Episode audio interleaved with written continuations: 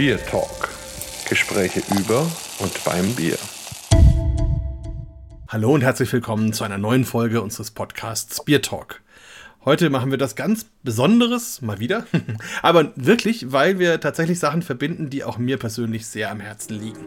Schönes Fischermädchen, treibe den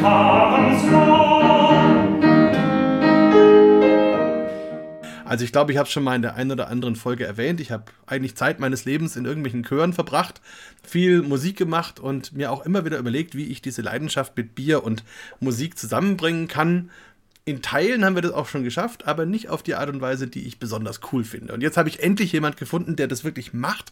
Und mit dem können wir uns jetzt unterhalten. Wir sind in Weinstefan und haben den Stefan Hör am Telefon bzw. am Mikrofon. Und ja, Stefan, vielleicht stellst du dich erstmal ganz kurz den Hörern vor, damit sie wissen, mit wem wir es zu tun haben. Ja, sehr gern.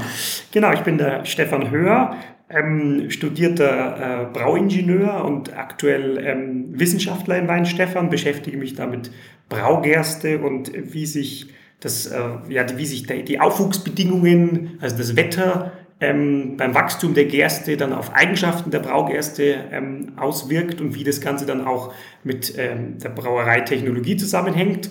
Ähm, also bin eigentlich hauptberuflich äh, wissenschaftlicher Mitarbeiter und ähm, teile gleichzeitig die große Leidenschaft, die der Markus gerade von sich auch beschreibt.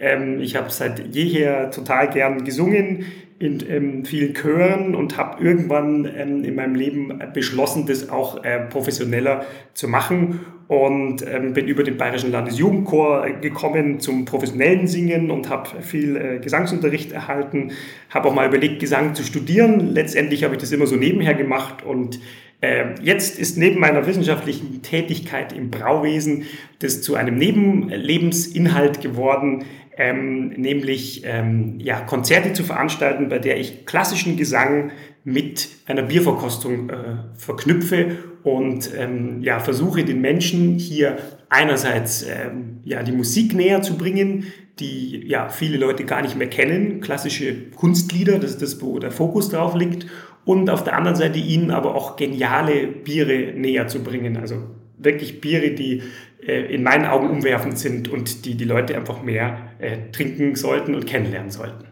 Ja, also das klingt wirklich traumhaft und ich finde auch das einfach toll, dass man zu den Sinnen, mit denen man Bier oder Musik wahrnimmt, eben noch die ganzen anderen dazu bauen kann, um das dann zu einer Einheit zu machen. Und das, ja, werden wir uns bestimmt gleich unterhalten.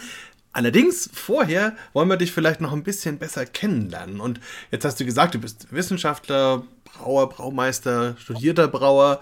Ähm, wie kommt man denn da hin? Also bist du schon als Kind rumgelaufen und hast deinen Eltern gesagt, also wenn ich was mache, dann ist es Bier? Oder wie hat sich das entwickelt? Das ist äh, eine tolle Frage. Da denke ich selber immer mal wieder zurück, weil es gibt immer wieder den Moment, wo ich mich frage, hey, wie kam es denn eigentlich zu? Es ist ja doch ein bisschen was Verrücktes, wenn man äh, sagt, man forscht letztendlich am Bier.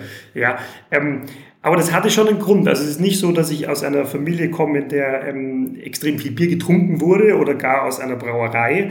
Nee, das war gar nicht der Fall.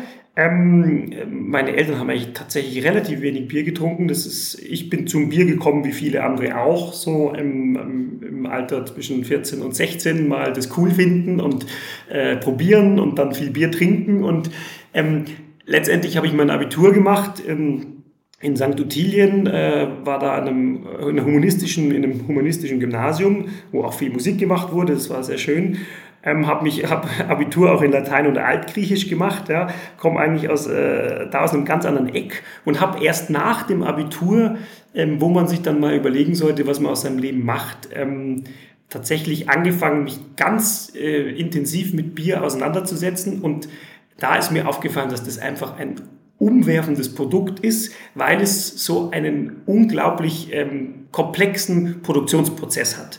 Also mich hat zum Bier, äh, neben dem, dass ich es gern getrunken habe, eigentlich im Wesentlichen das äh, gebracht, dass es ein, äh, das Bier zu verstehen, ja, ähm, ein hochkomplexes äh, Ding ist. Ja? Das ist, muss man von vielen Naturwissenschaften was verstehen. Man muss die Physik verstanden haben, ähm, wie Anlagen funktionieren. Ja? Man muss verstanden haben, wie die Natur funktioniert, ja? wie, wie Gerste wächst, äh, dass da Stärke drin ist, dass die dann im Prozess zu Zuckern umgebaut wird, die dann vergärt werden können. Ähm, ja, dass man auch ähm, die Biochemie eben dahinter versteht. Also man hat so ganz viele Elemente, die man, die man äh, braucht, um, um dann letztendlich in einer großen Brauerei reproduzierbar ein gleiches Bier herstellen zu können. Und diese Faszination für das, für dieses Naturprodukt, das wir ja dank dem Reinheitsgebot ähm, einfach hier haben in Deutschland. Ja, das ist äh, nicht mit technischen Enzymen irgendwie gemacht und immer gleich, sondern es ist immer die Herausforderung, jede Ernte ist anders, sowohl vom Hopfen als auch von der Gerste. Und der Brauer versucht damit trotzdem immer irgendwie ähm, ein, ein, ein, eine, gleiche, eine gleiche Richtung zu, zu hinzubekommen. Und das hat mich unglaublich fasziniert. Also wie, wie es dazu kam, ist, ich habe nach dem Abitur ähm, äh, ja, ähm, Lust gehabt, Bier zu verstehen, habe dann selber Bier gebraut, wie das viele ja auch so in der Küche machen, war Hobbybrauer und da habe ich gemerkt, wow, da steckt viel dahinter und bin dann in eine, in eine Augsburger Brauerei ins Praktikum gegangen, einfach so zum Spaß und habe gemerkt, das ist toll, das möchte ich machen. Ähm, habe dann äh, über die Brauer dort herausgefunden, dass man das in Weinstefan studieren kann und dann habe ich gleich gesagt, ja, das, äh, das mache ich, weil das so viele Dinge ähm, vereint. Ja. Es ist nicht nur Physik oder nicht nur, ich habe tatsächlich auch überlegt, mal Medizin zu studieren oder, ähm, oder auch Lehramt. So. Es ist halt so, man hat so von allem, äh, von allem etwas dabei und das war es letztendlich, was, was gesagt hat, das mache ich. Und genau, dann äh, war ich äh, in Weinstefan und habe ähm, das Studium leider in den ersten zwei Semestern ganz gegenteilig empfunden, wie es dann später wurde. Da war es dann wirklich nur trockene Vorlesungen über die einzelnen Themen, die ganzen Grundlagenwissenschaften. Und letztendlich war es ganz wenig zum Bier, ähm, dass man ähm, tatsächlich über das Bierbrauen äh, etwas lernt oder gar selbst macht, ja. Und das habe ich dann zum Glück kompensiert, weil ich gleich äh, zu, zu Beginn, gleich vom ersten Semester an meine Heimbrauanlage mit nach Freising gebracht habe und die auch weiterentwickelt habe und da einfach äh, selber experimentiert habe. Und ab dem dritten, vierten Semester wurde das dann auch viel besser. Da ging es dann auch viel tiefer in die Materie und dann wusste ich auch, dass ich hier am richtigen Platz bin. Genau.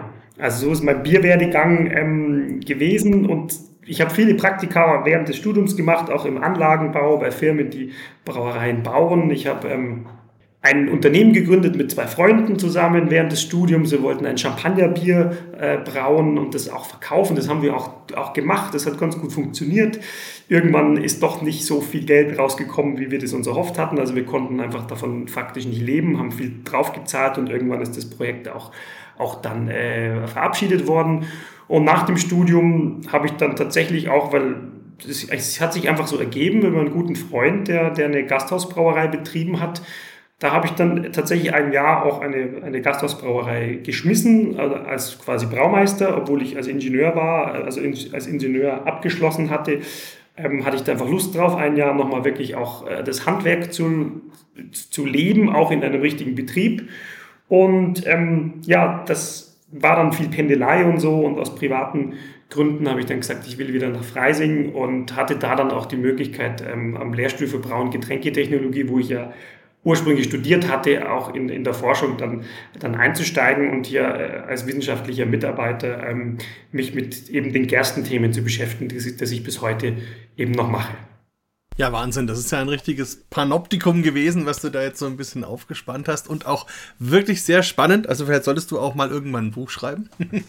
Aber, also, und auch tatsächlich wieder so ein paar Sachen, die mich auch getriggert haben. Also ich hatte eine Studienkollegin, ähm, Angie hieß die, und die war auch in St. Ottilien, hat da auch ähm, gelehrt und ich habe ihren, ihren, also ihr Freund, der war auch in Bamberg an der Uni, das war wiederum ein sehr guter Freund von mir und die beiden haben dann geheiratet und da waren wir dann da unten und die haben in der Kirche geheiratet und ich habe damals auf der Empore oben gesungen.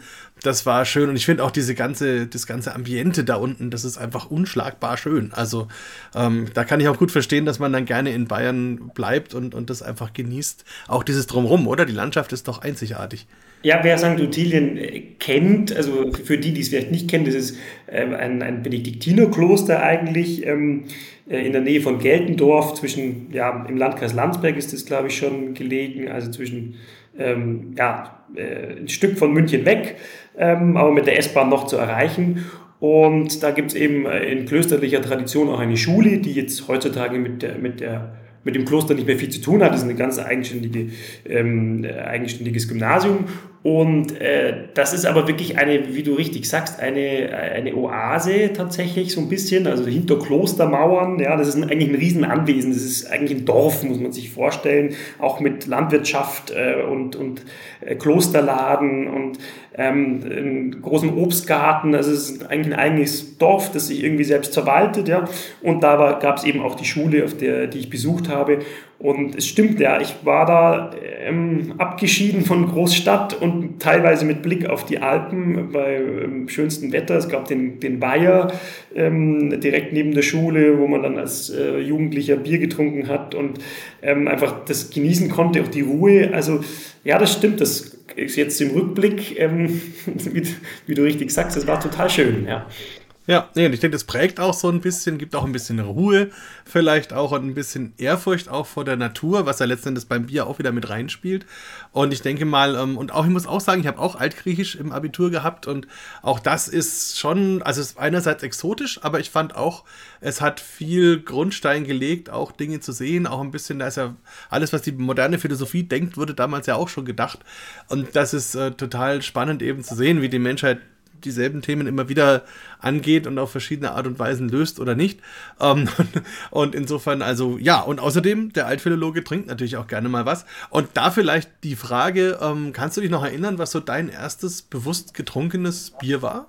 Ich glaube tatsächlich, dass mein erstes Bier, das ich bewusst getrunken habe, ja, das war höchstwahrscheinlich ein Augustiner in der Grotte in St. Ottilien. Das war quasi der Ort, wo sich die Internatler und auch die, äh, die sonstigen Schüler da äh, getroffen haben, um abends äh, zu feiern oder zusammenzusitzen. Erst zusammenzusitzen, dann oft feiern, nennen wir es so. Und ich bin mir tatsächlich nicht mehr ganz sicher, aber es müsste, es ist sehr wahrscheinlich, dass es ein, ein Augustiner äh, war. Ja. Ja, bei mir war es damals das Maß U im, im Biergarten mit meinen Eltern. Aber ich muss sagen, Augustina habe ich auch eine spannende Erinnerung. Und zwar waren wir mit einem Griechisch-Leistungskurs in München, um dort ein Theaterstück, eine Aufführung anzuschauen, eben ein altgriechisches Stück, zwar auf Deutsch, aber halt ähm, von einem altgriechischen Autor und waren dann abends bei dem Professor eingeladen. Und da gab es dann auch Augustiner Edelstoff für alle. Das war mein erstes Mal, dass ich das so bewusst getrunken habe. Also spannend. Aber egal, ähm, du hast auch deine Biermarke erwähnt. Das war ja das Cerevisum 1516 fand ich total spannend, muss ich sagen, auch diese Idee, eben so ein Champagnerbier zu machen. Und ich weiß nicht, ob du magst, aber ich fände es ganz interessant, da nochmal ein bisschen reinzuhören. Also wie ihr auf diese Idee kamt und wie ihr mit der Hefe da so hingekommen seid und wie sich das so entwickelt hat. Also nur wenn du möchtest natürlich. Ne, sehr gern, können wir schon einen kleinen Ausflug machen. Also wir waren drei Studenten, die sehr ambitioniert Brauwesen studiert haben. Wir haben allesamt, äh, der Daniel, der Donatus und, und ich, damals war sogar noch ein Koreaner dabei, stimmt, der Taesun, der erste äh, koreanische Diplombraumeister, der in, in, in Freising ähm, hier in Weinstefan ausgebildet wurde. Und wir haben uns äh, so vom abendlichen Biertrinken in Freising schon ein bisschen gekannt und wussten voneinander, dass wir alle passionierte Hobbybrauer sind und sind uns da, da schon begegnet ähm, und haben dann eine Leidenschaft geteilt. Dann gab es hier in, in Weinstefan, das gibt es bis heute, den sogenannten Innovationswettbewerb für Getränke und Lebensmittel. Und ähm, irgendwie hatten wir alle Lust, weil wir einfach was Neues machen wollten, an diesem Wettbewerb teilzunehmen. Und im ersten Jahr des Wettbewerbs habe ich mit dem Daniel zusammen schon teilgenommen. Da wollten wir ein Bier machen, das ein bisschen mehr äh, eine andere Zielgruppe, ein bisschen das weiblichere ähm, Geschlecht anspricht, weniger bitter und so. Das ist, haben ja auch schon viele versucht. Da waren wir noch nicht erfolgreich in dem Wettbewerb.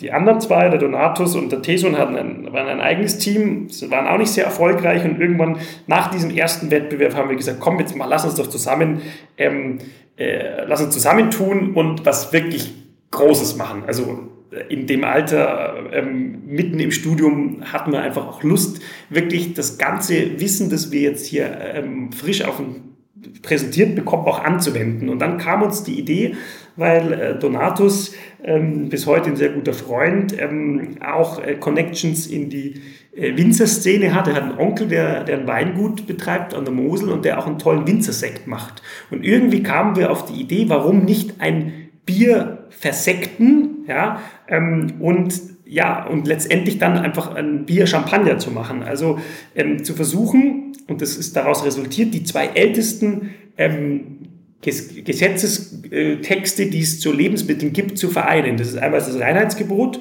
und die Gesetzesgrundlage für, wann man etwas Champagner nennen darf, ähm, von 1800, ich weiß nicht mehr genau, die Sachen zusammenzubringen. Also ein Getränk zu machen, das nach Reinheitsgebot gemacht ist und alle Regeln ähm, einhält, die für äh, die Methode traditionell für die Champagnerherstellung gelten. Und um das zu realisieren, das war schon ein großes Unterfangen. Es war tatsächlich auch ähm, im Rückblick ähm, zu, äh, zu kompliziert, weil das nicht so einfach geht. Ja, Bier hat seine eigenen Eigenschaften, ähm, Wein hat seine eigenen Eigenschaften. Das, das zu koppeln ist tatsächlich schwierig, aber wir haben es probiert und es hat gar nicht so schlecht funktioniert. Ja. Sprich, das Ziel war es, ähm, ein Bier zu brauen, das faktisch Bier ist, aber ähm, ganz große ähm, Qualitätseigenschaften auch des Champagners hat, sprich, ähm, oder Champagner dürfen wir nicht sagen, weil es nicht in der Champagne gemacht ist, aber ähm, nach der Methode, die man, mit der man Champagner macht. Und ähm, da eben äh, über 10% Alkohol ins Bier reinzubekommen, dem auch eine ordentliche Säure zu geben und vor allem eben die Spritzigkeit und die, äh, die Perlage, wie man so schön sagt, ähm, auch das zu realisieren. Und nach vielen, vielen, vielen Versuchen ähm, auf unseren Brauanlagen, die überall in Freising verteilt waren, ist uns das in Zügen auch gelungen. Und ähm, mit dem Zwischenprodukt, das es damals noch war, sind wir dann im Folgejahr ähm, bei dem Innovationswettbewerb angetreten und haben den dann auch prompt äh, gewonnen. Ähm, und da waren wir dann super motiviert und haben einfach gesagt, okay, äh, wenn jetzt schon hier die Jury sagt von Brauwissenschaftlern, da sind noch Leute aus der Industrie da, dass das hier das, äh, ja, das zukunftsträchtigste Produkt ist, dann machen wir das jetzt richtig. Und haben halt Crowdfunding gestartet, haben über das Crowdfunding glaube 14.000 Euro damals gesammelt, haben davon Gerätschaften gekauft, mit denen wir äh, das Bier degorgieren können, also letztendlich die Hefe ähm, nach der langen Reifung zu entnehmen und einen Sektkorken drauf zu machen und so Marketingkonzept überlegt, viel Klinkenputzen gegangen und haben dann da über, über drei Jahre parallel zum Studium das, das äh, aufgebaut. Ähm, auch Kunden gewonnen, wir waren bis in der, in der Drei-Sterne-Gastro unterwegs. Ähm, um dann letztendlich aber irgendwann zu merken, dass der Aufwand, dieses Produkt zu herzustellen, also da kann ich jetzt nicht ins Detail gehen, da könnte man drei Stunden drüber reden, wie letztendlich der Brauprozess dahinter ausschaut, ähm, dass der einfach zu, zu aufwendig ist, als dass man damit ein Produkt herstellen kann, das so viel abwirft, dass man davon leben kann. Also letztendlich war in jeder Flasche über die Stunde Handarbeit drin, weil man auch von Hand etikettiert und von Hand rüttelt und wie man das eben auch macht. Und der Preis dann so hoch ist, dass man das dass einfach zu wenige Leute kaufen, als dass das rentabel äh, gewesen wäre. Und so hat das jetzt ist es jetzt gerade am Auslaufen. Wir haben noch ein paar Flaschen dann gemütlich jetzt auch jetzt die letzten vier Jahre immer noch weiterverkauft an den Stammkunden kam äh, Stamm und ähm, jetzt ist da auch alles verkauft und jetzt wird das, ja, ja, ist, wir haben einfach auch keine Zeit mehr, weil wir alle unsere Berufe haben und von dem her war das eine tolle Sache, das auszuprobieren ähm, für uns. Wir haben da extrem viel gelernt, auch wie der Markt funktioniert und wie, wie, wie der Biertrinker ähm, funktioniert und auch der, der der, der Weintrinker oder der Sekt, Winzersekttrinker. Genau, das war, war eine tolle Zeit und wir haben, wir haben extrem viel, sind extrem dran gewachsen, alle miteinander. Ja, also super spannend war es auf jeden Fall. Ich kann mich also noch erinnern, dass ich es getrunken habe. Ich kann mich nicht mehr leider Gottes so richtig an den Geschmack erinnern, aber faszinierend fand ich es auf jeden Fall. Ähm, auch von der ganzen Machart her und von der Aufmachung her. Ähm, also, falls irgendwo noch ein Fläschchen rumliegt, können wir gerne noch mal eine Bier Talk Fort dazu machen und können das mal live verkosten. Vielleicht auch eine interessante Geschichte. ähm, vielleicht eine Frage dazu noch. Ähm, in Weinstefan war ja auch das Infinium beheimatet. Ja. Gab es da irgendwelche Parallelen oder, oder war das total separat voneinander? Das war total separat. Ähm, das Infinium war ein paar Jahre früher, soweit ich das richtig weiß. Und es waren schon, also es, es, gibt Parallelen, weil es letztendlich dann als Champagnerbier irgendwie vermarktet wird, aber technologisch ist es ein großer Unterschied. Also wir haben deutlich mehr Alkohol reinbekommen. Und wir haben das nicht im Tank gemacht, sondern nach traditioneller Flaschengärung, Flaschenreifung und eben handgerüttelt und handdegorgiert, so wie das eben bei teuren Champagnern der, der Fall ist oder bei ähm, äh, tollen Winzersekten. Genau, also das ist auch letztendlich vom Endprodukt natürlich von der Marketingrichtung und von der äh, groben Ausrichtung, da was Spezielles zu machen, sehr ähnlich, aber auch äh, geschmacklich wie auch vom Prozess hat sich deutlich voneinander unterschieden. Ja, also, aber zumindest diese Idee zu sagen, man versucht mal bei einem Bier so in die Champagner-Richtung zu gehen oder überhaupt diese Dinge zusammenzubringen, wie du es gerade schon gesagt hast, das finde ich eine ganz faszinierende Sache und habe ich jetzt ein bisschen wieder so kennengelernt bei meinen Reisen nach Italien, wo ja das Grape Ale ziemlich stark jetzt gerade aufkommt. Ähm, also die Mischung aus Bier und Wein in verschiedenster Form, also sei es jetzt ähm, wirklich ein, eine gemeinsame Vergärung oder dass man Trauben nimmt oder Saft oder Trister oder wie auch immer. Ähm, und da gibt es durchaus auch Beispiele, dass das wirklich in so eine extrem ähm, aromatisch feine, spannende, sektähnliche Richtung geht, auch optisch. Und ich glaube, da kann man schon auch Leute wirklich abholen und begeistern, die jetzt mit so einem normalen Bier vielleicht nicht so viel anfangen können. Also zumindest, glaube ich, habt ihr schon Leute neu in die Bierwelt damit gebracht, oder? Wie war das Feedback so? Ja, tatsächlich unterschiedlich, äh, wie es ja immer so ist. Ähm, ähm, wir haben bis heute wirklich Fans, die auch regelmäßig schreiben und sagen, sie brauchen wieder was und wollen wieder was verschenken oder brauchen es für irgendeinen besonderen Anlass. Ähm, wir haben auch, auch noch einen Gastronom in Berlin, der immer wieder nachfragt. Jetzt ist gerade aber tatsächlich ausverkauft, blöderweise. Und, aber es gibt auf der anderen Seite gab es auch, also ich erinnere mich noch sehr gut dran, dass wir auf dem Presseball in Berlin einen Stand äh, hatten, um das Produkt zu, ähm, zu, ja, zu, zu, zu vermarkten irgendwo und da präsent zu sein in, ähm, in der gehobenen äh, Szene, ähm, dass da ganz viele Leute gekommen sind, äh, was heißt viele, es waren vereinzelte, die es probiert haben und, ähm, und gesagt haben, ah, das hat ja mit Champagner gar nichts zu tun, ähm, das, äh, das kann man ja gar nicht trinken. So. Ähm, also die Leute gab es natürlich auch. Ja. Ähm, es ist ja immer auch die Frage, mit was vergleicht man es oder vergleicht man es überhaupt. Und, und das ist, glaube ich, genau der Punkt äh, beim Bier generell oder bei vielen Lebensmitteln, auch im Leben, wenn wir jetzt gleich hier altphilologisch drüber philosophieren wollen. Ähm, äh, manche Dinge sollte man einfach gar nicht vergleichen, sondern sie so hinzunehmen als eigenständige Gattung irgendwie sehen und dann und da, dahingegen einfach auch bewerten. Aber ja, es gab, gab Leute, die sind bis heute fasziniert und natürlich auch Leute, die das, die das nicht so toll fanden. Ja, ich denke, der Vergleich verbietet sich auch einfach, weil es ja so ist, dass man quasi Werkzeuge nimmt, also Herstellungsverfahren, Hefen, was auch immer, aber damit ja trotzdem ganz anders arbeitet und dementsprechend, ähm, man kann jetzt ja auch schlecht sagen, was weiß ich, von zwei verschiedenen Goldschmieden, äh, die produzieren ja auch ganz unterschiedliche Sachen und deswegen sind die ja auch äh, gleichwertig jetzt unterm, unterm Strich, obwohl sie jetzt anders ausschauen. Aber genau. gut, wirklich anderes Thema. Ähm, bevor wir zur Musik kommen, also da, keine Angst, ich vergesse das nicht, aber ich wollte vorher noch so ein paar Sachen einfach, die mich auch noch so interessieren, dich fragen. Und der letzte Punkt ist sehr, du beschäftigst dich ja jetzt ganz viel mit dem Thema Klima und, ähm, und die Auswirkungen eben auf die Gerste jetzt in dem speziellen Fall, aber sicherlich hast du da bei den anderen Rohstoffen ja auch so ein bisschen Überblick und da würde mich mal interessieren, weil es für mich auch so ein Thema ist, mit dem ich mich in letzter Zeit viel beschäftige. Ähm, wie ist denn dein aktueller Stand so, also mit den aktuellen Entwicklungen, gerade im Bereich des Klimawandels, dass es wärmer wird, dass es trockener wird. Ähm, wie siehst du denn so die Zukunft für die klassischen Bierrohstoffe? Sind wir da in, in, einer, in einer Zeit, wo es vielleicht auch schwierig werden kann oder sind schon Lösungen am Horizont, neue Sorten am Horizont, wo man dann vielleicht umsteigen kann, neue Anbaugebiete? Ähm, wie, wie ergibt sich das bei dir in der Forschung?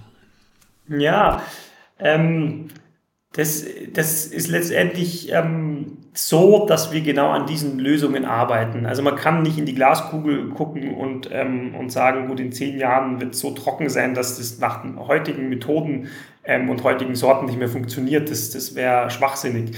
Ähm, wir haben aber natürlich Prognosen, Vorherrechnungen, ähm, ICCP-Reports und so, die wir uns angucken und schauen, wie, wie, wie wird sich das weiterentwickeln.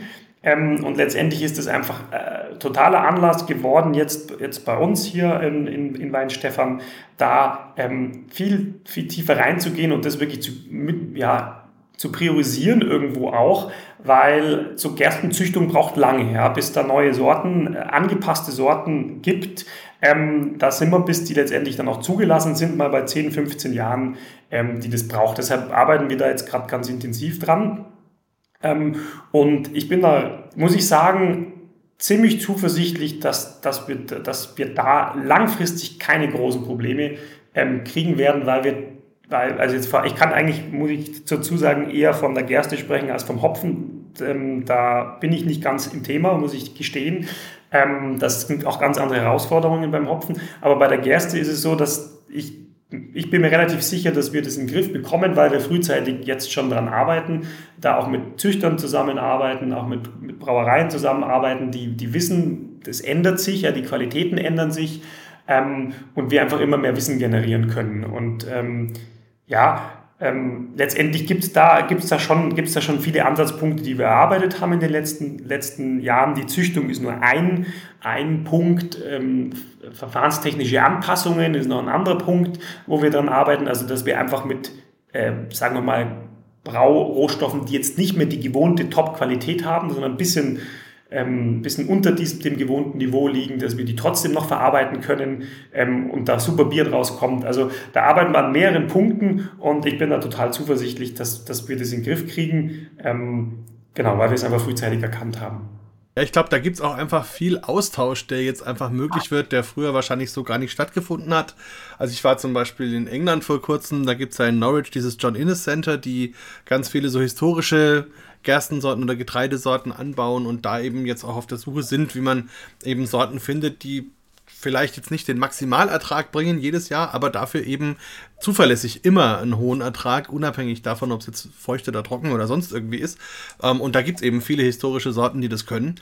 Und, äh, und außerdem dieses Jahr war ich in Schottland und da hat mich auch fasziniert, da haben wir auch Gerstenbauern besucht, ähm, welche Rolle da einfach das Klima spielt. Also das, das zwar viel später anfängt, dass die Gerste dort wächst, aber durch diese sehr viel längere Sonnenscheindauer, mhm. die die im Sommer haben, ähm, funktioniert das trotzdem wunderbar. Und natürlich haben die viel Feuchtigkeit und haben tolle Böden. Und ähm, das fand ich wirklich interessant. Also auch so Sachen, die mir gar nicht bewusst waren, ähm, was da eben alles noch so reinspielt. Nicht nur die Parameter, die man sich vielleicht hier so aus der, aus der Schulbiologie so ein bisschen zusammenreimt. Also doch sicherlich auch ein spannendes Forschungsthema, oder?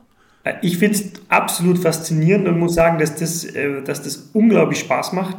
Ähm, also ich, es gab für mich auch den Punkt im Leben, wo ich gesagt habe, ähm, entweder mache ich jetzt die Musik voll zu meinem Broterwerb auch ähm, und, und steigt da mit, mit ins Geschäft ein. Wie ich, ich glaube, viele Freunde, die in Opernhäusern singen, ähm, äh, ja, schon fast weltweit verstreut. Und für mich gab es auch den Punkt, wo ich gesagt habe, mache ich das jetzt? Aber letztendlich ähm, war es dann so, dass, dass die, gerade dieser Teil der Forschung, weil er so eine Relevanz bekommen hat, ähm, und weil er so tief auch in die Biologie der Pflanze reingeht, dass ich gesagt habe, nee, da, da, da, da muss ich jetzt einfach weitermachen. Ja. Ähm, und es ist ultra spannend. Ähm, für mich jetzt gerade im Besonderen, weil natürlich sehen wir immer, was, ähm, was gibt's, also wie können wir die Probleme dann letztendlich für die Praxis lösen. Ähm, aber um das eben zu können, müssen wir in ganz neue Bereiche vorstoßen. Ich meine, wir als äh, als ähm, äh, Wein Stefan, ähm, hier BLQ oder BGT, also Forschungszentrum oder auch ähm, oder auch hier der Lehrstuhl für Braun Getränketechnologie. Wir haben unsere Forschungsthemen, aber jetzt kommt dann neuer dazu. Und zwar ist es tatsächlich auf genetischer Ebene zu verstehen, wie Gerste ähm, oder verschiedene Gerstensorten funktionieren und wie sich die Sorte, äh, die jeweilige Sorte reguliert, also wie sie auf Stress reagiert. Ja? Also was macht diese eine Sorte, ähm, wenn es die und die Wachstumsbedingungen hat, wenn es zu heiß wird, wenn es, äh, wenn es keine Wasser mehr hat. Wie reguliert sie sich selbst? Und ähm, um die Probleme letztendlich lösen, lösen zu können, müssen wir einfach in diesen Bereich reingehen. Wir müssen die Gerste besser verstehen. Ähm, und das eben auch zusammen, und das ist total schön hier in Freising mit anderen Lehrstühlen, die da einfach auch schon mehr Erfahrung haben. Wir haben ja hier viele äh, Leute, die sich ähm, mit Pflanzenzüchtung schon beschäftigen ähm, und einfach bioinformatisch da Techniken haben, mit denen man äh, da einfach schneller vorankommt. Und gerade dieser interdisziplinäre Austausch, äh, mit den anderen Lehrstühlen, mit anderen Forschungsgruppen und das alles aber im Kontext äh, des Bieres, ähm, das macht es einfach total spannend und äh, so spannend, dass, dass ich das einfach auch gerne tue, ja, und das ist, dass ich da auch dranbleibe. Ja, und da gibt es auch viele Grenzen, die man einfach bewusst dann mal übersteigen muss. Also jetzt gerade kurz vor unserem Biertalk haben wir den Biertalk veröffentlicht. Da ging es um Hopfen, äh, und zwar um Hopfen in Brasilien. Und da hat der, der den dort anbaut, eben erzählt, dass die eben über Jahre eingetrichtert haben, dass Hopfen in Brasilien nicht wächst. Punkt. Und, und, und dann hat er eben einfach mal Hopfenpflanzen mitgenommen, dann hat die bei sich in Sao Paulo angebaut und er ist gewachsen und er hat äh, äh, Dolden ausgebildet und, und so weiter. Und dann hat er das veröffentlicht und dann kam immer noch die Antwort, das gibt's gar nicht, das stimmt nicht, Hopfen wächst nicht in Brasilien. Punkt. Und da musste er tatsächlich einen Wissenschaftler holen, der dann mal mit zu ihm nach Hause kam ähm, und dann tatsächlich akzeptiert hat, okay, das ist Hopfen und der wächst. Und der hat da mittlerweile weiter experimentiert und ist jetzt so weit, dass er da so eine Art Gewächshaus hat, wo er praktisch dreimal im Jahr eine Hopfenernte einfahren kann, weil halt die, die sonstigen klimatischen Bedingungen dort so gut sind, ähm, dass man dem Hopfen eben auf die Art und Weise sogar eben dreimal im Jahr eine Ernte erbringen kann, was auch erstaunlich ist. Also ich denke einfach, dieses, da ist vieles eben noch, noch nicht zu Ende gedacht, weil wir auch viele Dinge im Kopf haben, die uns bisher vielleicht am Denken dieser Dinge gehindert haben.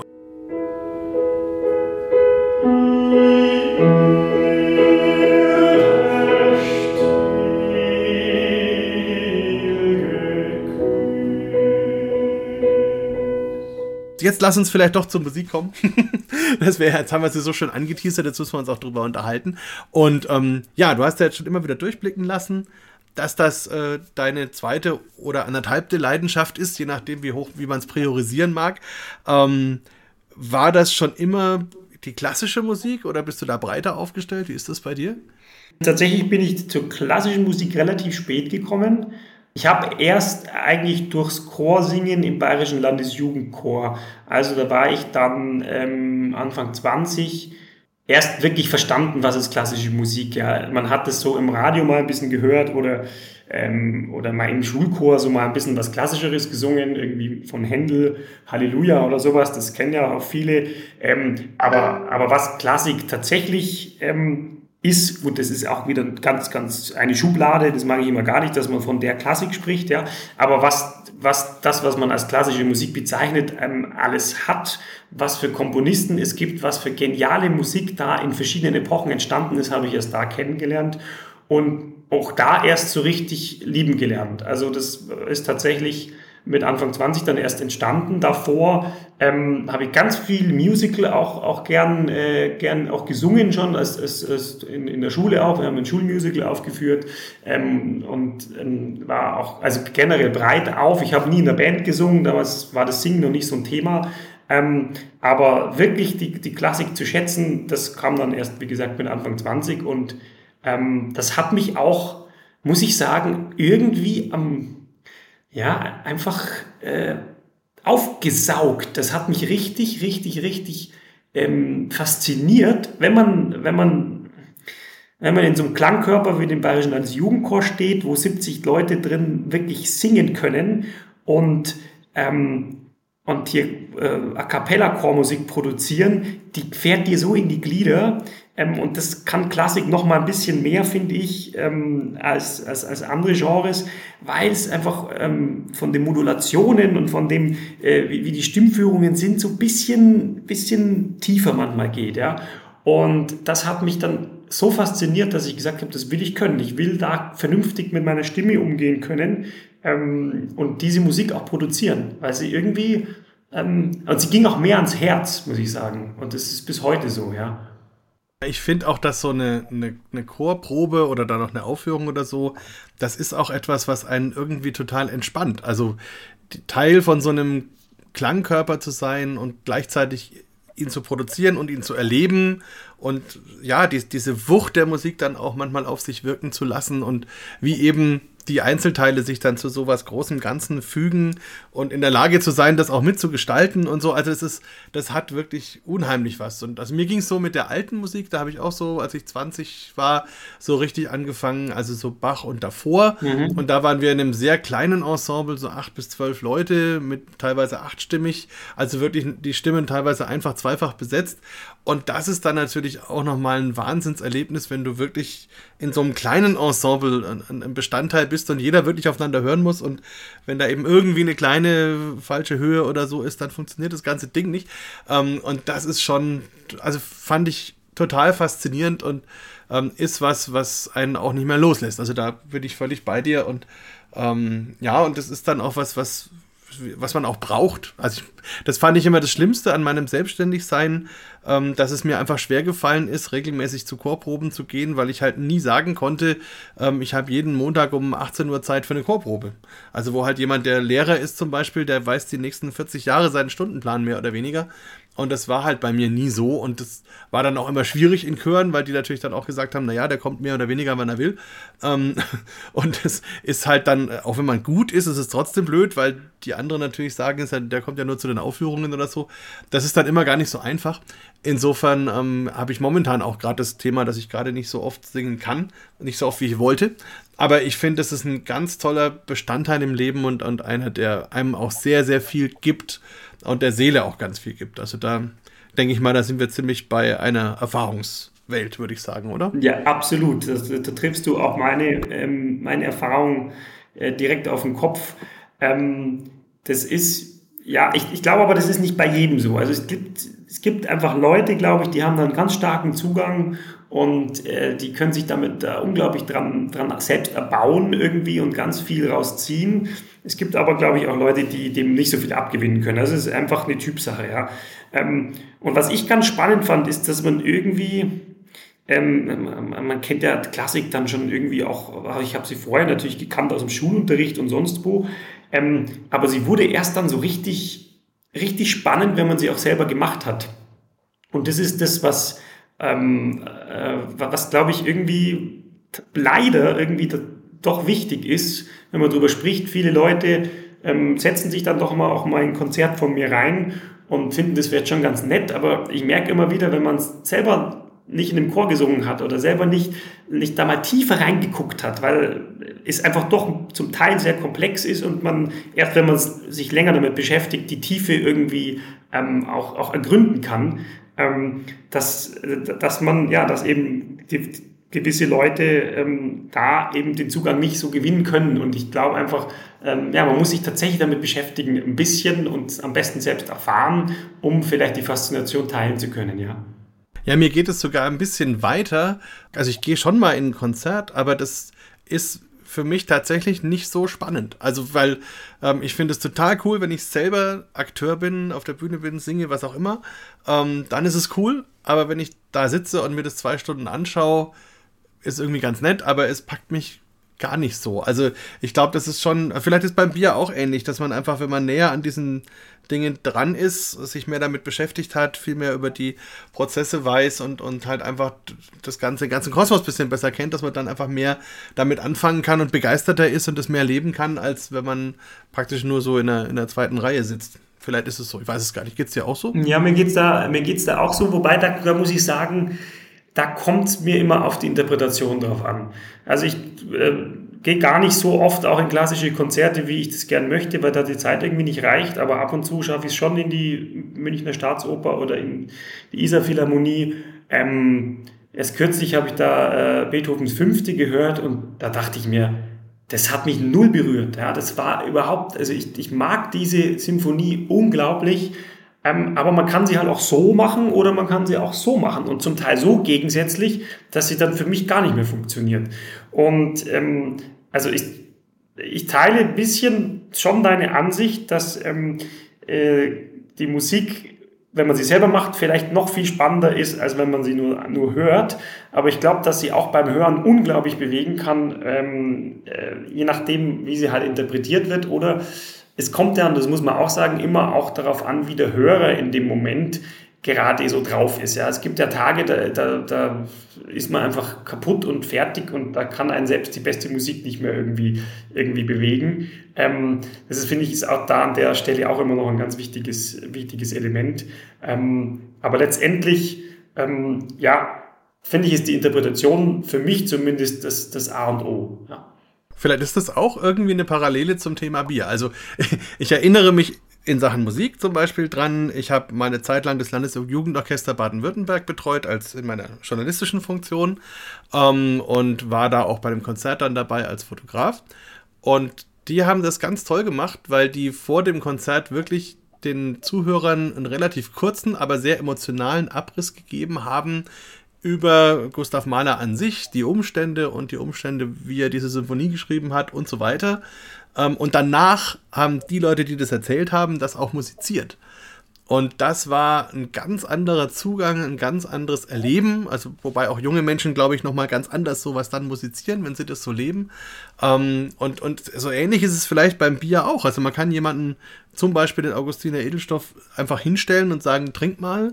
Oder man kann ihm halt die Geschichte erzählen, die dahinter steckt, hinter dem Bier, hinter dem Bierstil, hinter dem, dem ehemaligen Kloster, die Stiftung, alles, was da dazugehört. Und dann kriegt es auf einmal eine Dimension und dann trinkt man das auch ganz anders, weil man dann viel mehr damit anfangen kann und, und halt damit auch viel mehr verbindet, als einfach nur das, die pure sensorische Wahrnehmung, die man da hat. Ja, ähm, die, die Parallele, finde ich, kann man absolut ziehen.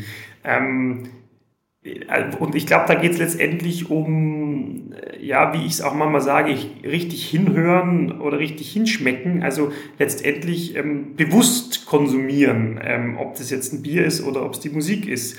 Ähm, also das eine ist natürlich das zu erklären, aber das andere ist auch den, vielleicht den Rahmen zu schaffen, ähm, sich wirklich ganz auf sich wirken zu lassen. Ähm, und ich bin kein Freund davon, den Leuten zu viel Input zu geben. Also auf den, auf den ähm, Konzerten, die ich mache, da versuche ich schon so ein bisschen Anstoß zu geben. Hier bei dem Weißbier ähm, äh, könnt ihr mal ein bisschen Richtung Banane denken, mal Richtung Richtung Nelke denken und so. Aber ich will bewusst nicht zu viel Input geben und zu viel erklären, weil man dann schnell Sachen äh, rausschmeckt, nur weil es derjenige gesagt hat. Ähm, also ich will so ein bisschen nur, nur anstoßen, äh, da ist was, ja, aber jetzt nehmt euch die Zeit und die Ruhe, um, um selber den Geschmack oder die Musik mit äh, etwas zu assoziieren. Ähm, genau, also das ist, äh, das, ist, das ist wichtig, aber ich glaube, es geht eher darum, um den Rahmen zu schaffen, dass die Leute nicht einfach trinken und weil man es halt trinkt so, weil man durstig ist, sondern weil man hier etwas erleben will, ja, weil man etwas erfahren will. Es ist einfach eine sehr viel bewusstere Wahrnehmung. Aber jetzt sind wir schon mittendrin. Vielleicht noch kurz vorher gefragt, wie, wie kamst du überhaupt auf den Gedanken, das so zu machen und, und wie hat sich dann das erste Mal gestaltet und wie kam das an? Genau, also da sage ich kurz was zu dem Konzept, wie ich es gerade mache, aber das ändert sich auch ständig. Also ähm, ich habe ähm, am liebsten, also wenn man klassischen Gesang macht und sich da ähm, ausbilden lässt, äh, lernt man, also viele denken, klassischer Gesang ist gleich Operngesang, so ist es nicht. Da gibt es auch verschiedene, ähm, verschiedene andere äh, Gestaltungsarten oder äh, Richtungen, in der man die Stimme verwendet. Das Oratorium gibt es noch oder Konzertgesang oder eben, äh, was ich besonders mag, ist der Liedgesang. Also das ist wirklich Gestaltung von klassischem Kunstlied.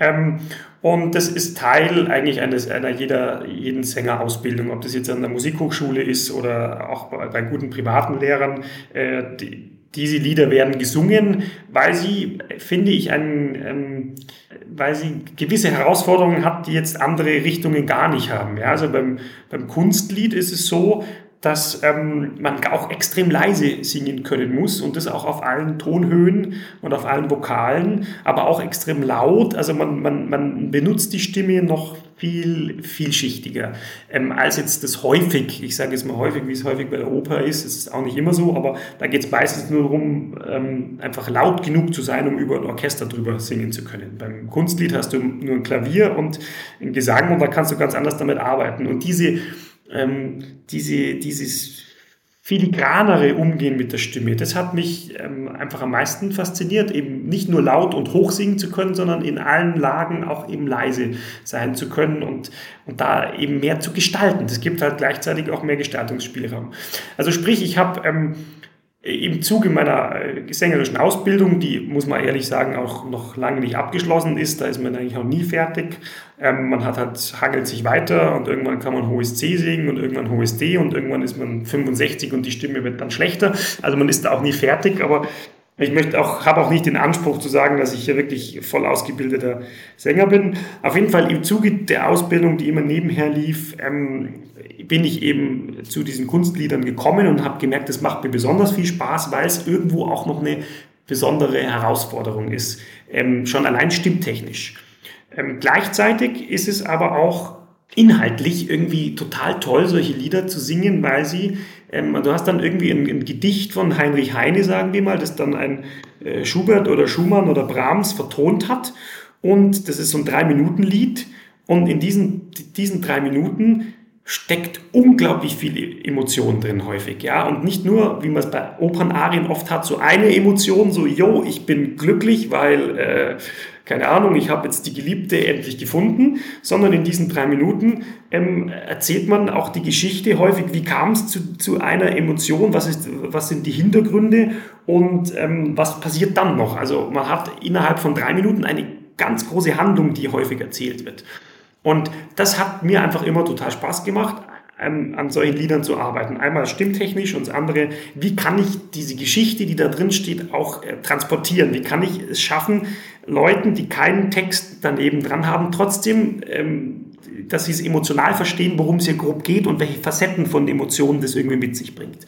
So, ähm, und äh, irgendwo habe ich dann gemerkt, dass das, dass das so ein Anliegen ist, das mir beim Bier auch wichtig ist. Dass die Leute eben nicht einfach nur einen Schluck trinken und fertig, sondern dass sie irgendwie äh, merken, ja, ein so ein Schluck Bier, der ist nicht immer gleich. Ja. Also der Antrunk ist anders als dann ähm, eine Minute später und dann drei Minuten später habe ich immer noch einen Geschmack im Mund und das ist aber anders wie, wie davor.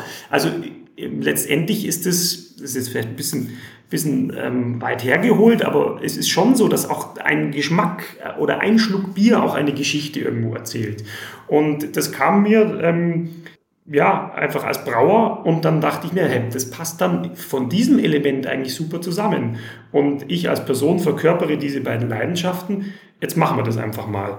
Und letztendlich habe ich dann letztes Jahr im Juli in München ähm, das zusammen mit der Nicole Winter, die eine äh, ganz exzellente Pianistin ist, gesagt, komm, das machen wir. Und im Juli haben wir das aufgeführt, jetzt nicht öffentlich, sondern nur ein bisschen Mundpropaganda und ähm, Freunde eingeladen. Da waren dann so 35 Leute, ähm, die sich da am Marienplatz im Movimento getroffen haben. Ich habe das da probiert, zusammen mit meiner Frau, die mich da immer ganz toll unterstützt und die ein bisschen den Ausschank so managt.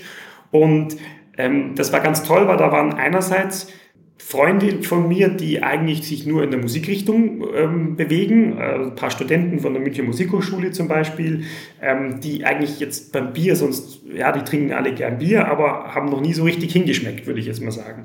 Und auf der anderen Seite waren aber auch äh, Freunde, die äh, ich aus der Brauwelt so kenne, die dann eben da das, die Musik kennengelernt haben. Und ich habe aus beiden Lagern, also von den Sängern irgendwie, bis heute ein guter Freund, ähm, der Gerrit hat immer noch gesagt, ah, dieser Dunkelbock, der war, der war wirklich, der war toll. Und seitdem trinke ich Bier ganz anders. Ja?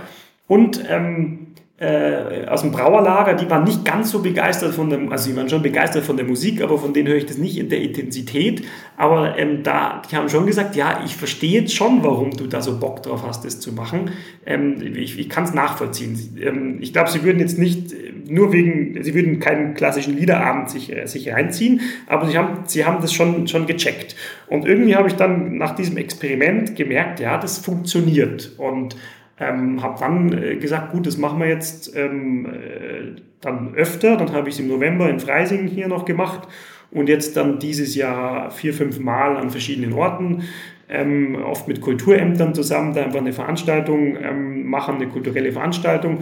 Und ähm, ja, es, es, es funktioniert für, für viele. Und wenn letztendlich die Leute aus dem Konzert gehen und der eine sagt coole Musik und der andere sagt, wow, Bier ist ja echt was Tolles, dann, dann habe ich mein Ziel erreicht irgendwie. Genau. Also faszinierend. Ich würde jetzt gerne noch für die Zuhörer ein bisschen aufdröseln, wie, wie läuft so eine Veranstaltung ab? Also du, die sitzen jetzt alle da und dann kommst du rein und Pianistin sitzt da und dann gibt es dann erstmal ein Bier oder gibt es erstmal ein Lied und, und wird es dann immer gemeinsam gereicht oder verkostet ihr erstes Bier oder wie, wie muss man sich das ungefähr vorstellen, so einen Abend? Also ak aktuell ist es so, und das sage ich ganz bewusst, weil, ich da, weil das variabel bleibt und vielleicht mache ich es auch mal anders. Aber aktuell ist es so, dass ich bewusst das Schmecken von dem Höheren trennen will.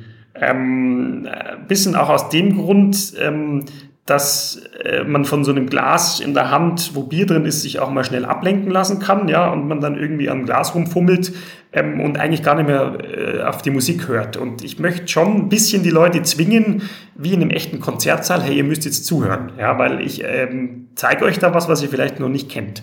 Ähm, sprich, es ist so, dass die Leute zum Konzert kommen und ähm, irgendwie ihre Karte lösen und dann äh, oder noch an der Abendkasse eine Karte kaufen und dann zum Bezahlen oder zum Einlass quasi schon ein, eine die Verkostungsprobe in die Hand bekommen. Und ähm, meistens ist meine Frau, die das, dann, die das dann auch abkassiert und macht und dann das Bier reicht und einfach sagt, ja, das ist das Bier, das zu den Liedern passt, dass es zum Anfang des Konzertes ähm, äh, zu hören gibt. Und ähm, man soll ganz bewusst jetzt mal reinschmecken. Mehr Infos gibt es eigentlich nicht. Das heißt, du kommst rein ins Konzert ähm, äh, und kriegst eigentlich direkt mal so eine kleine Verkostungsprobe, es sind so ungefähr 0,1. Ähm, wer mehr will, kriegt auch mehr, wer weniger will, kriegt auch weniger. Direkt mal in die Hand gedrückt ähm, und äh, soll das einfach, bevor das Konzert überhaupt losgeht, auf sich wirken lassen.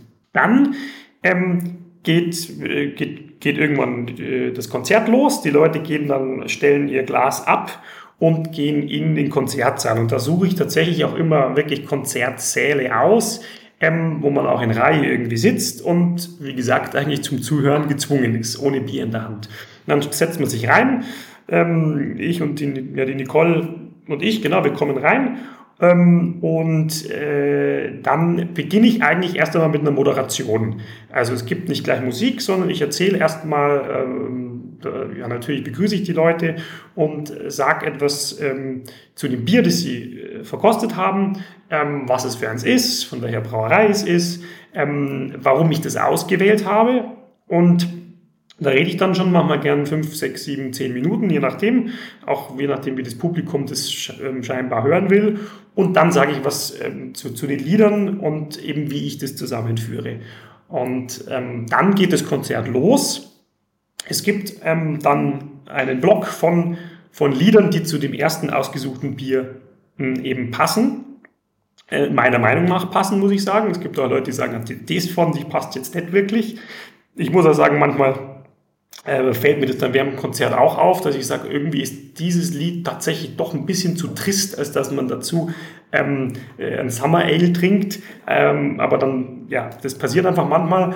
Und ähm, genau, dann ist der erste Block vorbei und dann moderiere ich noch einmal ähm, an und sage etwas zu dem nächsten Block. Also ähm, es gibt eigentlich bisher mache ich es immer so, es gibt drei Stimmungsblocks, die so Lieder zusammenfassen, äh, die eine grobe ähm, emotionale Richtung ausdrücken und zu jeder ähm, äh, die, zu jedem dieses Stimmungsblockes gibt es ein Bier, das ich dazu paare. Sprich, nach dem ersten Block sage ich etwas zu dem zweiten Block, der ist aktuell immer sehr düster und sehr trist und ja schon fast depressiv. Ähm, sage etwas zu dem, singe dann die Lieder und danach geht es in die Pause ähm, und äh, die Besucher können dann das Bier in der Pause trinken, das jetzt zu dem zweiten Block eben dazu passt. Also sie müssen das rückwirkend dann zusammenführen. Ähm, genau, und dann geht es analog weiter. Nach der Pause kommt der, kommt der dritte Block, ähm, wo ich wieder was dazu sage und ähm, dann, dann wir zusammen musizieren. Und am Ende quasi, ähm, bevor man nach Hause geht, verlässt man den Konzertsaal, bekommt dann das Bier, ähm, kann hoffentlich das, die, das Zusammenführen, ähm, die, die emotionalen Richtungen aus der Musik und dann eben aus dem Bier. Und äh, lustigerweise ist es dann meistens so, oder was heißt lustigerweise, ist es total schön, ja, ähm, dass die meisten dann, die, die Leute meistens dann einfach noch verweilen und einfach auch miteinander in Austausch treten, weil man ein Bierchen in der Hand hat und irgendwie ein schönes Konzert hatte. Dann geht es meistens noch irgendwie eine Stunde oder eineinhalb und dann räumen wir zusammen und äh, das ist vorbei. Genau. Also so ist es aufgebaut und wie gesagt, es ist immer wieder variabel. Mir haben jetzt schon mehrere Leute gesagt, es wäre doch schön, zu den Liedern direktes Bier zu trinken. Ähm, ich denke, ich werde das als Experiment mal machen, aber aktuell mache ich es so, ähm, um wirklich die zwei Sachen zu trennen. Ja, die Leute sollen bewusst schmecken und sie sollen bewusst hören und es voneinander getrennt wirklich ähm, ja, in ihrer Atmosphäre, in ihrer Ruhe einfach auch äh, ja, wirken lassen. Ja, ich glaube, das Experiment ist da auch das wirklich Wichtige, weil Leute dadurch einfach lernen, beides nochmal anders wahrzunehmen, sich intensiver darauf einzulassen, den Emotionen vielleicht auch ganz anders zu folgen, den Aromen ganz anders zu folgen. Und ich glaube schon, also ich denke mal, es hat alles irgendwie so seinen, seinen Reiz. Also wir haben schon mal mit der Bamberger Uni einen Versuch gemacht hier in, bei einem Brauhaus in der Nähe. Die haben so eine Art Kinoraum. Und da haben wir acht verschiedene Pairings mit fertigen Musikstücken aus unterschiedlichsten Epochen bis zur Rockmusik, aber auch Klassik und eben verschiedene Biere gepaart und haben da die Leute einmal das Bier trinken lassen ohne Musik und einmal das Bier trinken lassen mit Musik ähm, im Dunkeln und sie dann eben aufschreiben lassen, wie sie das empfunden haben von der Bittere, von der Aromatik her und so weiter. Und äh, die, also das Endgültige steht noch aus, aber interessant ist auf jeden Fall, dass es tatsächlich eine Veränderung gibt, äh, wenn man es eben zusammen genießt. Und die Frage ist eben noch, ob es jetzt wirklich gut ist oder ob es eben auch so, wie du schon sagst, vielleicht so ist, dass es sich eher sogar ein bisschen negativ beeinflusst, weil es dann vielleicht too much ist, ähm, je nachdem. Aber auf jeden Fall ist das eine, eine absolut spannende Geschichte. Ähm, wenn du das jetzt so aussuchst, also du sagst zum Beispiel, der Mittelteil ist eher düster. Ist das dann für dich was, wo du sagst, okay, düster ist für mich mehr Alkohol, mehr Bittere oder ist es vielleicht auch Säure oder also assoziierst du bestimmte Bieraromen oder Farben oder Eigenschaften mit bestimmten Emotionen oder ist es für dich eher eine spontane Geschichte, wo du sagst, bei dem Bier habe ich mich so und so gefühlt, deswegen paare ich das jetzt mit dem und dem Musikstil oder so? Ja, ähm, tatsächlich ähm, habe ich da schon so ein bisschen meine Standardrichtungen. Und bei dem düsteren Teil, beim Mittelteil, den ich ehrlich gesagt besonders gern mache, weil, weil man da den Leuten auch mal so richtigen Schauer irgendwie ähm, über den Rücken laufen lassen kann, ähm, da gibt es meistens wirklich einen tiefschwarzen, dunklen Doppelbock, ähm, den ich mir dazu aussuche. Zwar ist da die Farbe im, im, im Vordergrund, aber auch die, die Stimmung, finde ich, die aus so einem, so einem wirklich guten dunklen Bock so herrührt, das ist einfach auch eher was für den Winter und ähm, für Kaminfeuer irgendwie zurückgezogen mit einer Decke zu Hause sitzen und ähm, äh, dementsprechend düster, düstere Musik kann man sich dazu gut vorstellen. Jetzt ist es manchmal so, dass ich mir denke, hm, wenn ich jetzt schon wirklich, ähm, zum Teil nehme ich da manchmal wirklich sehr depressive Lieder mit rein, die ähm, auch von Hans Eisler, manchmal eins, wo es tatsächlich über einen Selbstmord geht, ja, es ist dann schon richtig ähm, richtig krass auch ähm, für manche Leute. Ähm, das mache ich aber einfach, mir macht es auch Spaß, solch, solche Facetten an Emotionen irgendwie zu, zu vermitteln. Mhm. Dann denke ich mir, dazu passt dann eigentlich kein dunkler Bock mehr, der ja eigentlich ähm, ja auch was total Gutes hat, der ja eigentlich auch rund ist, der eigentlich ähm, auch eine Riesenharmonie hat. Also eigentlich müsste ich dann zu solchen Liedern auch mal ein Bier bieten, das, ja, sagen wir mal, wirklich widerlich ist. Ja. Ähm, aber das möchte ich nicht. Also ich möchte eigentlich immer, immer zeigen, äh, und so ist es ja bei, bei so traurigen Stimmungen auch, ähm, auf so Traurigkeit ähm, folgt meistens ja auch irgendwie eine, ja, eine Erlösung von dieser Traurigkeit. Ich meine, ähm, es gibt depressive Phasen im Leben irgendwie und ähm, dann ähm, löst sich das aber auch wieder auf. Also so dieses, äh, dieses ähm, ohne Tag äh, gibt es keine Nacht und andersrum ähm, bringe ich da auch dann an und so moderiere ich das meistens auch, ähm, dass, dass, äh, dass ja all die, all das all die Schattenseiten des Lebens ja, wenn sie dann vorbei sind, auch wieder was Gutes haben, wieder was Harmonisches haben. Und deshalb äh, funktioniert es für mich auch da ein zwar dunkles und schweres Bier äh, zu servieren, das ähm, aber äh, gleichzeitig unglaublich harmonisch und, und, und äh, weich ist. Ja.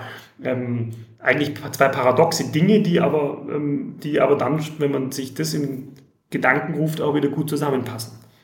Ja, das stimmt. Das ist wie so eine, so eine Reise, wo man einfach durch das tiefe Tal durch muss, um danach äh, das Schöne wieder sehen zu können, was dann auch drauf folgt. Also kann ich mir auch bei, dem, bei, dem, bei so einer Bierkombination vorstellen. Hast du einen Bierstil, wo du dir gar keine Musik vorstellen kannst? Oder andersrum eine, eine emotionale Liedrichtung, wo du dir kein Bier vorstellen kannst? Oder glaubst du, es lässt sich da immer was finden? Aktuell muss ich sagen, jetzt solange ich mich da in der Klassik gerade bewege und nur mein begrenztes Repertoire habe, das ich einfach auch aufführen kann, äh, gibt es schon viele Biere, glaube ich, zu denen mir kein, keine passende Musik einfallen würde. Aber letztendlich nur deshalb, weil ich sie nicht drauf habe. Ja. Ähm, wenn wir jetzt von der Klassik weggehen würden, was ich tatsächlich auch immer mal wieder überlege und vielleicht auch nächstes Jahr auch machen werde, dass ich auch andere Stilrichtungen mit reinnehme, ähm, dann wird es schon wieder einfacher. Also ich glaube ja, es findet sich Musik zu jedem Bierstil Ähm, ich bin aber aktuell einfach ähm, durch die Entscheidung, die jetzt momentan nur mit klassischen Kunstliedern zu machen, in der Hinsicht beschränkt. Na, da können wir uns ja dann auf nächstes Jahr freuen. ähm, wie ist es denn überhaupt, wenn jemand jetzt sagt, er möchte dich gerne erleben? Ähm, wie kommt er dazu, zu erfahren, wann es das gibt und wie er da hinkommen kann? Gibt es da eine Website oder wie funktioniert das? Ähm, also das ist akt aktuell so, dass ich, ich habe jetzt am Sonntag noch das vorerst letzte Konzert im, im Allgäu, in Lindenberg, im Kulturboden. Ähm, und bisher jetzt keine weiteren Termine, weil mir das, um ehrlich zu sein, gerade alles ein bisschen zu viel wurde, ähm, diese die Konzerte zu organisieren und nebenher die Forschung zu machen, ähm, wo ja auch einfach viel Verantwortung dahinter ist und man ähm, mit Kollegen arbeitet und so. Also gerade ist, ist so, ist nichts weiter geplant, ähm, nichts Konkretes. Ja, das äh, ist ein bisschen schade, aber ich muss das immer so ein bisschen in der Waagschale halten, ja, die, die, die beiden großen Lebensprojekte Musik und, und, ähm, ähm, und, und Forschung. Mit, äh, mit der Musik ist es so, da wird es um Weihnachten, wenn mache ich wieder viel Kirchenmusik, da habe ich ein paar Termine im Freisinger Dom und dann auch noch ein Weihnachtsoratorium und so, so Geschichten da, da, da geht es einfach zeitlich nicht. Aber ich plane ganz konkret für, für nächstes Jahr dann schon wieder auf jeden Fall weiterzumachen. Ähm, ich schätze aber nicht, dass das vor Februar wird, weil es einfach auch geplant gehört. Und ähm, ich habe aktuell eine, eine, eine Homepage, die heißt ähm, kunstliedzumanfassen.de, ähm, wo, wo das dann auch wieder zu, zu, zu finden sein wird. Da werde ich ähm, irgendwann äh, wahrscheinlich auch nochmal eine eigene Webpage machen, wo es nur um Liedkunst trifft Braukunst geht. Ähm, es ist nämlich so, dass man da dazu sagen, dass, dies, dass die, das habe ich anfangs tatsächlich vergessen, das Liedkunst äh, trifft Braukunst, wie ich das ja nenne, ist ein Teilprojekt eines von mir initiierten äh, Gesamtprojektes, das sich Kunstlied zum Anfassen nennt, mit dem das verfolgt das Ziel, ähm, das Genre des Kunstliedes äh, den, äh, der, der Bevölkerung, die damit vielleicht keine Berührungspunkte hat, einfach näher zu bringen. Und da mache ich auch einfach normale klassische Liederabende ohne Bier, wo ich einfach was dazu erzähle ähm, oder ich verknüpfe verknüpf das mit Musical und so. Ähm, ähm, zumindest habe ich das getan. Momentan geht es einfach zeitlich nicht mehr. Deshalb, genau, momentan kunstlied zum Anfassen.de und da wird man das dann finden. Und ja, ähm, wie gesagt, ab Februar, schätze ich mal, geht es dann, dann auch weiter und ähm, da muss man dann vielleicht ein bisschen suchen. Also ich bin, wie gesagt, neben der Arbeit ist es immer schwierig, das auch gescheit zu präsentieren und das, äh, das wirklich professionell irgendwie an den Mann zu bringen. Ähm, vielleicht schaffe ich es mal, dass, dass da irgendwie eine Konzertagentur darauf aufmerksam wird und sagt, das wäre ganz cool, wir übernehmen da die Orga und du machst nur die Show irgendwie. Das wäre vielleicht auch, das wäre tatsächlich auch das Ziel. Ähm, aber aktuell muss man sich ein bisschen durch Google klicken noch. Genau. Okay, na, das können die Leute ja machen und wir werden auch das Kunstlied zum Anfassen in die Show Notes verlinken, sodass es dann auch leicht ist, da drauf zu gehen. Und wer weiß, vielleicht machen wir mal ein Konzert mit dir hier, da mache ich mir mal Gedanken. Das könnte man nächstes Jahr ja mal irgendwie auf die Agenda setzen, fände ich total spannend. Und vielleicht singen wir eins zusammen. Mal sehen. Ja, muss mal schauen, wie ich, wie ich überhaupt äh, stimmlich dann äh, drauf bin. Gucken wir mal. Ähm, ja, also letzte Frage vielleicht von meiner Seite noch. Also ich habe ja gesehen, du hast auch schon äh, Musical gespielt und hattest da auch tolle Rollen und also das klingt ja fast so wie die Traumrolle für jemanden, der Musik und Bier liebt, dass man dann den Corbinian verkörpert, weil viele Leute wissen ja, dass Corbinian auch ein ganz tolles Bier ist, ähm, aber eben auch dann eben eine Musical-Rolle und aber vielleicht die Frage, also vielleicht war das noch nicht deine Traumrolle, gibt es irgendetwas, was du total gerne in der Musikwelt mal erreichen wollen würdest? Hm, ehrlich gesagt fällt mir das spontan nichts ein. Ähm, ich muss sagen, ich habe viel, viel, viel Musiktheater gemacht und hatte total äh, total Spaß an, an Opernaufführungen, da auch in Rollen zu schlüpfen, im Musical in Rollen zu schlüpfen. Ähm, und ähm, letztendlich muss ich sagen, macht es mir, macht's mir tatsächlich viel mehr Spaß, solche Kunstlieder zu, zu singen. Ähm, und das hat, hat also konkret, ich habe da kein Ziel, ja, ist, ich mache das, was, was Spaß macht und arbeite da jetzt nicht konkret auf was hin. Aber vielleicht erkläre ich das kurz. Also das, es gibt, stimmt, es gibt viele, viele, viele Sänger, die sagen, ich will unbedingt, äh, unbedingt mal, keine Ahnung, äh, den Termino in der Zauberflöte gesungen haben und es muss dann richtig, äh, richtig toll werden und so ist mein Ziel.